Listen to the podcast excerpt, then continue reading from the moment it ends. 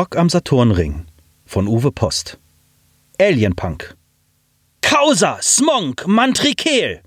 Riff tritt gegen einen Schrotteimer, dass es nur so scheppert im blechernen Raumschiff. Eine junge Schleimschlange verschwindet aufgeschreckt hinter den Kisten des Laderaums. Keine Ahnung, Kaste, keine. Aber das ist mir ja nicht neu. Wieso gebe ich mich mit dir ab? Bedächtig knetet Kurt seine mittlere Faust, bevor er antwortet weil unser Dudelsack ohne meine Zweitlunge einfach erbärmlich klingt? Lass mich kurz prusten, meint Riff und fummelt sein Nanitentaschentuch aus der ehemals gelben Arbeitshose, schnaubt hinein und lässt das Tuch zwecks Selbstreinigung davonflattern. Dann schmeißt er ein Holo an, das eine leere Fläche zeigt, deren einzige bemerkenswerte Eigenschaft ist, direkt vor der atemberaubenden Kulisse der Saturnringe zu schweben. Da, das Festivalgelände auf Titan. Niemand da. Zuschauer fehlen, Zuhörer auch. Leer, empty, Laputschni, Wrsk. Du verstehst doch Plapsonisch? Kurt haucht auf die Knöchel seiner gravierten Stahlfaust und poliert sie an seinem ausgeblichenen Nirvana-Shirt, um dann sein Spiegelbild zu begutachten. Kein Abtrünniger des nuxalanischen Imperiums verfügte je über eine derart kreischbunte Kaktusfrisur mit zuschaltbarem Mikrofeuerwerk. Immerhin, keine Zuschauer, aber eine maximal ausgeflippte Frisur. Kurt beschließt, seinen jüngeren Kameraden zu trösten. Vielleicht hat der Shuttlebus Verspätung. Causa, Smonk, Mantrikel, wiederholt Riff. Alle eingebuchtet, bevor sie sich auf den Weg zum Festivalgelände machen konnten. Die zweit- und drittgeilsten Bands des Quadranten. Und die Fans. Komm, sagt Kurt. Uns haben sie bloß nicht erwischt, weil sie mit denen beschäftigt waren. Dem Kuga wurden doch letztens erst wieder die Gelder gekürzt. Die können mich mal, keift Riff. Er klettert über ein paar Kisten, schnappt sich die geflüchtete Schleimschlange und hält sie sich vors Gesicht. Iss mich nicht, fiebst die Schlange. Bäh, macht Riff und schmeißt die Schlange in den Eimer. Hör einfach auf, hier alles voll zu schleimen. Jawohl, Chef. Wir sind kein Schlangentaxi. Ich weiß, Chef. In der Tat ist die letzte Punkband des Kosmos nicht per Taxi unterwegs zum Saturn Orbit. Vielmehr handelt es sich bei ihrem Raumschiff um den rechten Fuß eines verschrotteten Megakampfroboters Digiplus Rex, am Knöchel zugeschweißt mit irgendwelchen Blechen, die der Erbauer von einer Achterbahn im Plapsonischen Orbitalvergnügungspark entwendet hat. Tatsächlich besteht das Raumschiff lediglich aus dem Laderaum, der den größten Teil des Fußes bis zur Ferse einnimmt. Der Joystick des Hyperservos ist im kleinen C angeschraubt, die Ausstiegsschleuse befindet sich im großen. Dazwischen leben die kosmischen Punks auf Luftmatratzen zwischen ihrem herumliegenden persönlichen Gedöns. Viel Raum für Privatsphäre oder Überraschung gibt es hier nicht, und man fragt sich ernsthaft, wie zum Kuckuck es die Schleimschlange hierher verschlagen hat. Riff klappt eine mit Aufklebern gepflasterte Kiste auf und holt seine Gitarre heraus. Die beiden Hälse sind rostig, der zackige Korpus mit lauter Strafzetteln beklebt. Das Instrument verbindet sich automatisch mit den Audioresonatoren, die in den Wänden des Raums angebracht sind. Riff schreddert einen Drei-Hände-Nicht-Akkord und hantiert mit Hand Nummer 4 fahrig am Vibratohebel. Zwei klitzekleine Quasifeen vom Planeten Kaftonix fallen tot von der Decke. Wo kommen die denn jetzt her? kräht Riff. Im Ernst, schreit Kurt, um den Krach zu übertönen.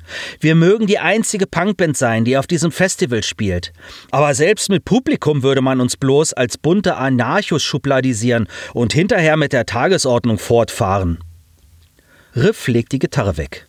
Dein Frust ist ansteckend wie ein Weltraumkindergarten, raunt er. Lass uns erstmal was essen, das bessert die Laune. Hammer Idee, sagt Kurt und programmiert den portablen Bioreaktor auf Psychotorte mit Sinnbeeren. Zu wenig organische Materie, säuselt der Reaktor und zieht den Druckkopf ein. Ich fange die Schlange, sagt Riff. Ihr habt versprochen, mich nicht zu essen, tönt es aus der hintersten Ecke des Laderaums. Sie steckt in der Ritze hinter den Containern, sagt Kurt. Wir kommen nicht an sie ran. Smaug. Ne Torte ist eh blöd kurz vorm Gig, meint Riff und blafft den Bioreaktor an. Hast du wenigstens genug Zeugs für eine Tüte mit Hyperraum-Umgehungsstraßenasphalt-Extrakt? Ein Rausch hilft jetzt auch nix, behauptet Kurt und kanzelt die Bestellung. Riffs Blick fällt auf eine vermeintlich tote Kaftonix-Fee, die auf zwei ihrer vier zierlichen Beinchen versucht, Land zu gewinnen. Mit ihren vier Ärmchen hält sie sich ihre vier Ohren zu. Was ist das hier eigentlich für ein Zoo geworden? entfährt es Riff. Die Fee fiebt irgendwas, aber Riff versteht ihre Sprache nicht. Smaug, bist du empfindlich, giftet er. Erträgst wohl nur Pipi-Hop. Geschrieben von KIs, geturtelt von geklonten Stimmbändern, präsentiert von Design-Avataren. Gleichgeschaltet vom Kuga, ergänzt Kort. Ich muss dringend mal kotzen. Warte, sagt Riff und donnert seinem Kameraden die linke obere Pranke auf die Schulter, dass es nur so aus dem alten T-Shirt staubt. Der Gitarrist zeigt auf das Hyperservo-Holo, das unmissverständlich Sie haben Ihr Ziel erreicht, einblendet. Moin auch, Titan, brummt Kurt. Mal sehen, wie das Wetter ist. Er greift sich den Dudelsack und klopft auf den Deckel der Kiste, in dem sich Leiche versteckt, der Drummer der Band. Eine Reaktion bleibt allerdings aus. Leiche, eine zumeist zwölfarmige intelligente Landqualle, erschaffen von heute steckbriefgesuchtlichen Gendesignern, hat Hyperflugangst und wacht immer erst pünktlich zum Soundcheck aus ihrer selbstgewählten Stasis auf. Kurt tritt neben Riff aus dem Raumschiff auf die völlig leere Veranstaltungsfläche. Über den Boden läuft eine Hololeuchtschrift, die in sehr kleinen Buchstaben erläutert, warum das Konzert leider abgesagt werden musste. Darin kommen Begriffe vor wie jugendgefährdende Gitarren, bewusstseinsverändernde Bässe. Ferner angeprangert werden echt analoge Trommeln, die laut Text auf den Müllhaufen der Geschichte gehören, zu den ganzen Trinkhalmen, Verbrennungsmotoren und Science-Fiction-Büchern, um dort gemeinsam mit Demokratie und Meinungsfreiheit bis zum Ende allen Daseins zu verrotten. Mantrikel! brüllt Kord dem Saturn entgegen, der von hier aus betrachtet den größten Teil des Himmels einnimmt.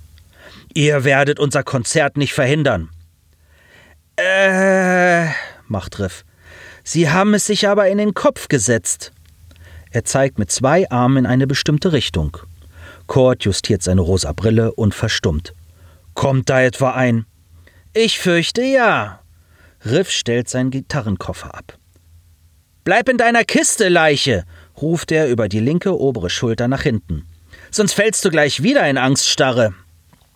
Über den Saturnring-Horizont erhebt sich bedrohlich, majestätisch und unzweifelhaft ein Kuga-Raumschiff, und zwar ein schwerer Durchkreuzer der kahlgrauen Beamtenklasse. Das monströse Gebilde aus Geschütztürmen, Ionentriebwerken und Leitkultursendeantennen nähert sich mit feuerspuckenden Manövrierdösen und geht in Angriffsstellung. Das Kulturgalaktische Amt, kurz KUGA, will sicherstellen, dass auch der letzte Musiker und Fan davon abgehalten wird, das von der Obrigkeit abgesagte Konzert zu besuchen. Heilige Mutter und Schraube, brummt Kord und poliert seine Stahlfaust am Hosenbund. Ich polier euch die Fresse. Das riesige Raumschiff kommt einige Meter über der leeren Veranstaltungsfläche zum Stillstand. Dann fängt es an allen Ecken und Enden zu knirschen an. Seitenapparate setzen sich in Bewegung, Module verschieben sich, Geschütztürme fahren in Sonderstellung.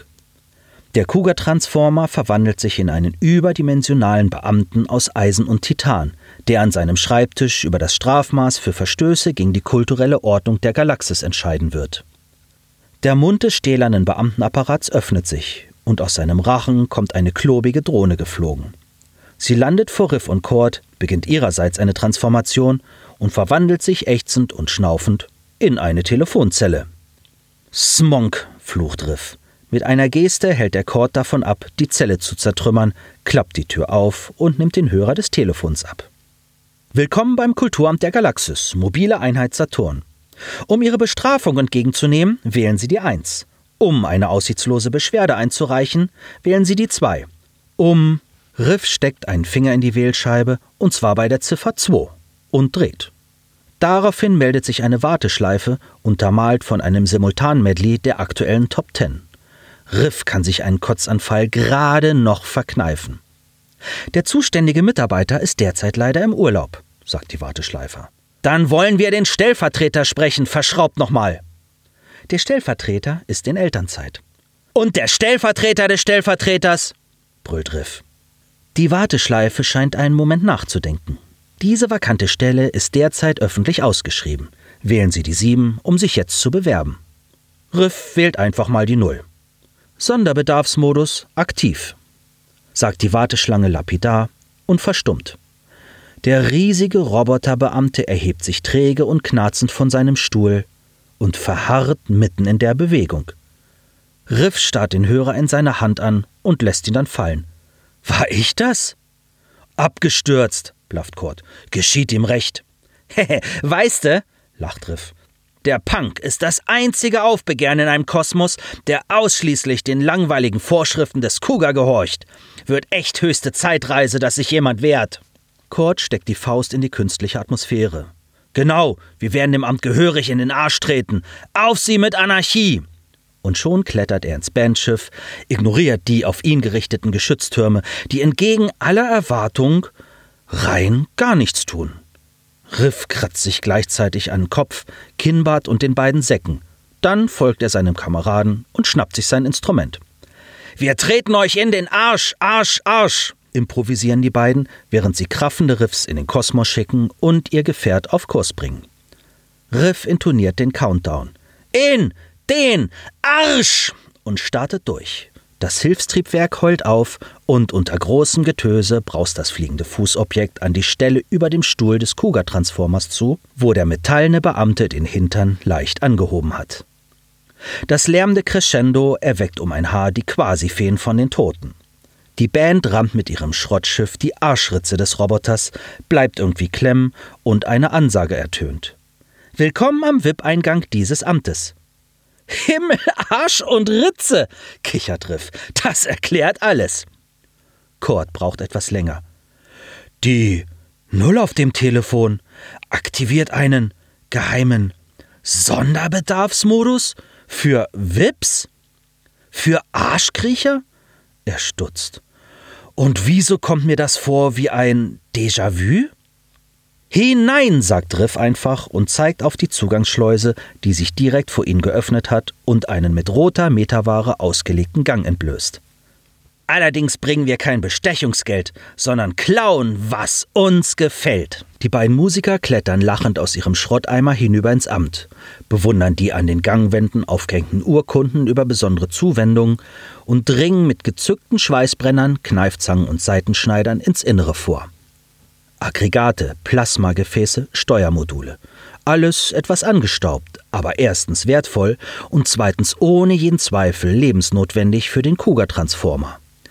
Riff lacht teuflisch, klopft gegen eine vor Spannung summende Glaskugel und macht sich dann an die Arbeit. Mit dem Schweißbrenner löst er eine Reihe Nanobot-Waben aus ihrer Verankerung und schiebt sie in eine Plastiktüte mit Diätbrause-Logo. Perfekte Drumpads für Leiche. Sauber! Kräht Cord in der nächsten Ecke. Unser Interventionstransformer hier läuft mit dunkler Energie. Willst du etwa den Vorrat anzapfen? Was dagegen? Und dann? Dann fülle ich mir das Zeug in den Dudelsack. Cord fängt an, den Deckel vom grün schimmernden Confinement abzuschrauben. Mehrere Alarme plärren los, aber der Punk grinst nur und lässt seine Kaktusfrisur ein paar fröhliche Funken abfeuern. Pah, macht Riff, das ist noch gar nichts.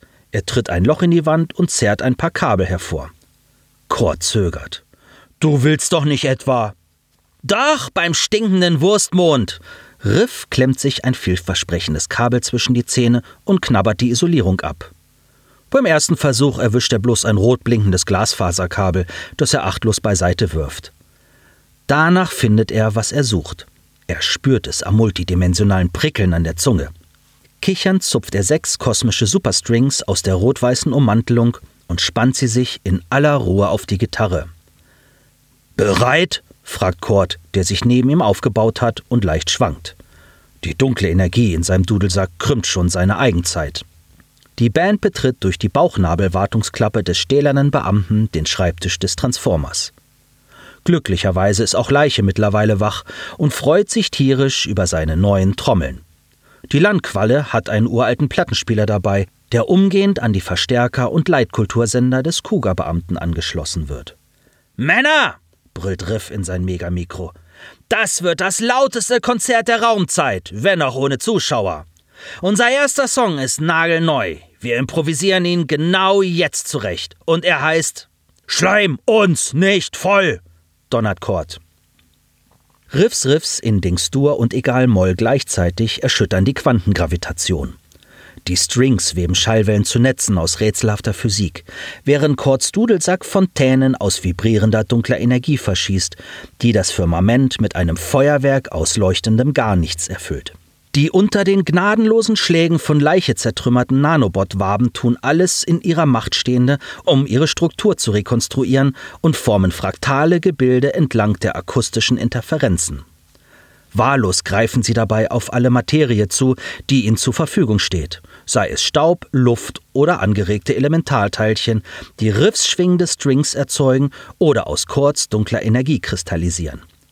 All das zerschlägt Leiche mit seinen vielen langen Armen mit einer Begeisterung, die nicht von dieser Welt ist.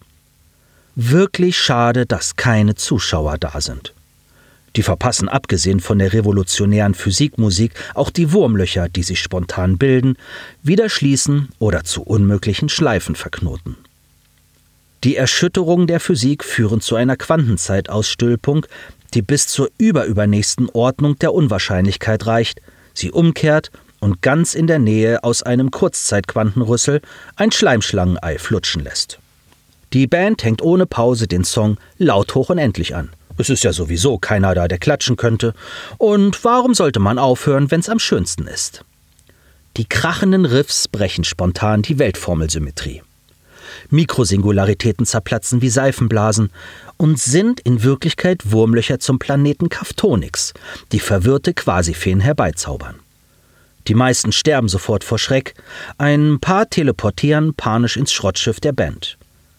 Als die kosmische Resonanz beim Oberton der E-String-Seite auf den chromatischen Akkord des immer noch dunkle Energie spuckenden Dudelsacks trifft und Leiche gleichzeitig einen von den Nanobots rein zufällig erbauten Tachyonenfokus zertrümmert, streicht die Kausalität endgültig die Segel. Der Rückstoß tranchiert Leiche in drei Teile mit je vier Armen auf seinem Weg hinauf zum Ring des Saturn, der spiralförmig zerfasert und sich in einem scheibenförmigen schwarzen Loch auf Kords Plattenteller in Sicherheit bringt. Riff hört zu singen auf und klappt den Mund auf, um einen Fluch in seiner Vatersprache hinauszuschreien. Aber etwas kitzelt ihm in der Nase und er muss fürchterlich niesen. Die Zeit ist jetzt eine Schallplatte. Und sie hüpft. Causa, Smonk, Mantrikel! Riff tritt gegen einen Schrotteimer, dass es nur so scheppert im blechernen Raumschiff. Eine junge Schleimschlange verschwindet aufgeschreckt hinter den Kisten des Laderaums. Sie hörten Rock am Saturnring von Uwe Post, gesprochen von Jan J. Münter, eine Produktion von podyssee.de.